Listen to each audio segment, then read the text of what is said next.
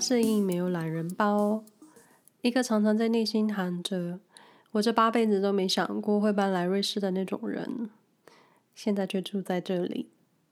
我是 Angeline，想借由这个 Podcast 跟大家分享我在这个小小的中欧国家所经验的各种生活感受。可能一部分会蛮主观的，但也没有关系，你就听听看。但希望你们都能保持自己的观点。不知道各位有没有看过一个日本综艺节目，叫做《移居世界秘境》，日本人好吃惊，是个专门访问嫁到世界各地任何角落的日本太太的实境节目。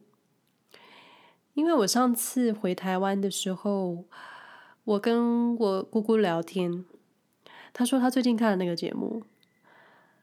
刚好那一集是介绍住在瑞士的日本太太的生活，然后我姑姑就问我一个问题，一直到现在我还是印象很深，时不时就会出现在脑海，就是你们家是不是要跟邻居共用洗衣机啊？我当时有迟疑了一下，然后我就说，呃，我们有地下室，地下室有自己的洗衣机。当然，这个洗衣机是租房的时候附带的，也不算我们自己的。但你就不需要跟其他人共用。然后这个问题就经常出现在我的脑中。然后我就觉得，如果大家都单方面看节目或看书、看文章，片面了解一个国家或是一件事，其实很容易就会很直觉认定这件事情就是这样子了。没有其他例外。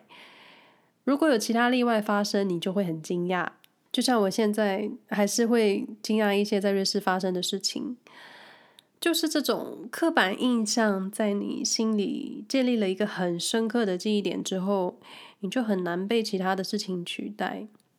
我对于在瑞士的洗衣机洗衣服这件事情没有特别的去研究。但其实看过一些文章都可以了解，确实，嗯，使用洗衣机洗衣服这件事情在瑞士，应该说住在瑞士的不少人都会要烦恼的一件事。我们家是屋龄大约十二十三年的公寓，每个住户都有一个储藏室，统一都集中在地下室。那储藏室里面就有每一户人家自己的洗衣机跟烘干机，基本上就是你想要几点洗衣服就随你高兴，因为在地下室也吵不到别人。那我们经常就是十点以后还在 洗衣服的人家。当然，如果是自己的房子，或是你受不了跟住户共用洗衣机的人的话，嗯、很多时候他们自己会买一台自己的洗衣机。那因为洗衣服这件事情有个人卫生的疑虑，要是我，我也不希望跟人家共用洗衣机。市区或是郊区的共用公寓，或是呃屋龄比较久的老公寓，住户一般都是共用洗衣机或烘干机。说是空间规划的关系，其实就是要省下空间。我记得像是在新加坡也有。也有一些这样子的分租公寓，有自己的洗衣房。不过我当时看到的是，洗衣房里面有很多台洗衣机，你不需要，你不需要按照时间去洗衣服。那在瑞士的话呢，呃，如果你是共用洗衣机的话，每户人家都有自己的洗衣时间，你就要按照洗衣的时间去洗衣服，而且规定晚上十点以后你是不能洗衣服的，因为你会吵到住户。然后我在找这个内容的时候，我就看到一个新闻，是二零一六年的新闻，说，呃，住在瑞士苏黎世有个女子，晚上十点以后在洗衣服，然后就被火大的邻居直接反锁在洗衣房。这种不跟你沟通，然后又不跟你当面吵架，就直接做一些行动的行为，我觉得还蛮瑞士的。你可能会觉得哦，也太荒谬又好笑了。但是确实，在对的时间保持安静这件事情在瑞士很重要。然后我就想，我就觉得是不是瑞士的建筑隔音不太好？当然也不是要你大半夜洗衣服啊，用吸尘器什么的。因为因为我楼上的邻居，他平常只要启动他的果汁机，就可以听到那个机器操作的声音。然后楼下的 baby 大哭，我其实都听得到他在哭。所以我在想是，是不是瑞士的建筑隔音不好，或者或者根本就觉得在在建造这个房子的时候，依照瑞士的安静标准，在建筑材料的使用上，你就不太需要用到太好的隔音设备。这点我确实不太清楚，所以如果你有这方面的知识或讯息，麻烦私讯告诉我，因为我真的很想知道。然后，瑞士公共洗衣房你在使用之后呢，要清理干净，因为你至少要留给下一个使用者方便吧。那整理干净这件事，整理干净的程度也是因人而异。就就你要知道，瑞士人的干净标准是超级高，所以你可能干净程度应该要一尘不染才能达到瑞士的标准吧。除了洗衣机，我觉得瑞士的生活传说，第一个我需要解释的就是，人人都住在山区农场的这种迷思。因为我觉得到现在，我妈，我妈可能都觉得我还住在山区或什么很偏远的地方，不然可能就是因为她经常看到我在社群媒体发的照片啊，都是跟山啊、树啊，还有湖这种有关的照片，当下就会觉得我应该住在很偏僻。但其实说真的，我觉得瑞士没有什么 好拍的，拍来拍去都是山跟水，或是在等我住一阵子去开发新的新的景点吧。那我觉得我住的地方美其名算是小城市，因为我觉得其他地区还有更小的城镇或是村庄，而且我也不确定你们对于村庄跟小镇的判断标准是如何界定的。总之，应该是很多人看到大片的草地、大片的树林、森林，可能就觉得你住在山里吧。那住在市中心或是小镇上，房多人多，人口密度相对就会高一些。那瑞士目前的居民大约是八百五十七万人，然后台湾有两千三百万人，这两个地方的土地面积差不了太多。就比较起来，瑞士的人口密度就算很低了，所以我经常走在路上都会有一种，诶，人人到底都去哪的那种感觉。同时，瑞士的建筑一般都有高度限制，普遍不算高，保留了大家可以看到整片天空的权利，所以视觉上看起来就是很质朴、大自然的画面。在这里，真的很多地方，经常只要你转一个弯，走一段路，就有一片草地。你再往前，可能就有一个小丘；再远一点，就真的是树林或森林。但其实都是一小区一小区，不是真的很大片的山林那一种。像我家附近，就是走十五分钟之后，就是大片的草地农场，但真的很少会遇上什么人。那当然，郊区跟城市的基准点不一样，但确实住在瑞士，想要接触大自然的几率真的是很高，而且很容易。但是真的，妈妈，不是所有住在瑞士的人都住在山里，好吗？另一个生活传说，我觉得就是周日不能用洗衣机、吸尘器跟除草机这种会发出巨响的家电用品，我个人的解释就是，瑞士或是欧洲人很重视周日要休息这件事。那既然要休息，你就不希望被打扰。这种会发出巨响，然后让人很烦的声音，自然就是禁止的，而且你真的会被讨厌。不过，如果你是住在郊区，附近没有邻近的邻居住户跟你靠得很近的话，其实你爱怎么用就怎么用。但是说到休息时间，在台湾的话，我记得一般都是诊所或是餐厅才有午休时间的，对吧？那在瑞士，像是公家机关大部分的商店或是餐厅都有中午休息时间。我觉得情有可原，因为你需要有时间吃饭啊、休息、整理环境什么的。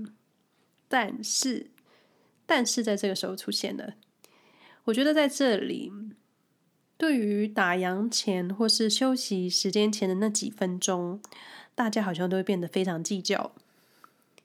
因为我记得刚搬来的时候，有一次周六出门散步，很难得我这种不想动的人会出门。然后经过一家是药妆店的时候，我心血来潮想说，我进去看一下有什么好买的。好了，我还没踏进门，就被正在收拾的店员慌张激动的情绪吓了一跳。我当下就是很紧张，反射性的立刻就离开那间店。我也不知道发生什么事，就觉得好像很紧张。当时我也听不懂店员说什么，只记得那个画面是他在收拾东西。我看了时间是四点二十分，然后我查了 Google，发现这间店四点半打烊。对，快打烊了，下班这件事情很重要的。周六的商店打烊时间又会比平日还早。那周日几乎就是所有店家都不会营业，这就不是传说，这是事实。但你最好不要在打烊前十分钟踏进商店，因为你可能会被嫌弃。那另一个瑞士生活传说就是钥匙，我只能说，在瑞士千千万万不要遗失你的钥匙，尤其是住在社区公寓这种地方。因为一把钥匙可以开所有的门，但你家的钥匙只能开自己家门，你不能开别人家的。就嗯，好像是废话。可是你可以开其他，像是车库大门呢、一楼大门呢，或是地下室脚踏车的那个呃脚踏车锁的那个门，还有其他公共进出的各种门。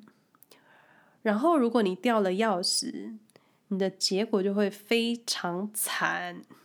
想一想，一把钥匙能开所有门的锁，然后你又能巧妙的避开其他家人的门，里面有多少的细节，是经过多少的精密计算？你光是设计成本就是一笔费用，而且打一把钥匙的费用很高，据说随便一支就可能要你两三万台币，是真的，一支钥匙可以要价这么高。然后，如果社区住户因为你遗失钥匙觉得不安心，就很可能要求整个社区的锁全部重换哦。这时候你可能要付出比打一把钥匙更高的代价，然后可能又会被邻居嫌弃。哎，对，又被嫌弃了。因此，还有保险公司推出遗失钥匙的各种保险。所以可见，在瑞士，钥匙很重要。千万不要掉，我觉得掉了跟差不多你要卖肾差不多了吧。不过在瑞士找回东西的几率很高，一般如果你想回头找的话，嗯、如果说你记得放在哪里，其实东西其实会很安好的在原地等你。而且瑞士的隐形纠察队，隐形高道德的人很多，找不到东西也是有一点难呢、啊。当然，你很多事情不能放上瑞士的标签。你住在台湾或是住在哪里都一样，没有人喜欢半夜有人启动洗衣机啊、吸尘器，或是半夜高歌吵架这种打扰人睡眠的事。但或者因为住在台湾，尤其我之前住在台北的闹区的小巷，那时候邻居看电视聊天，我都可以知道他们在干嘛。这种。非常近距离的距离，就是你熟悉了车水马龙的都市感，邻居聊天都能听得到内容的这种热闹亲切感。在瑞士，就是因为人口少，再一次又是人口密度的关系，每个人的使用空间就相对的更多更大，所以稍微有一点声音，加上因为这边真的太安静了，那个声音相对你就会觉得很大声。但人也很奇怪，在大家吵闹的地方都不觉得吵，在安静的地方，只要出现一个小声音，或是东西掉在地上，就会让人很紧张。我觉得就是一个很自然的生理反应吧。但我绝对不要有在瑞士就是这样子的刻板印象。生活在瑞士有很多奇妙，然后有很多我想不透的小地方。未来有机会再陆续跟你们分享喽。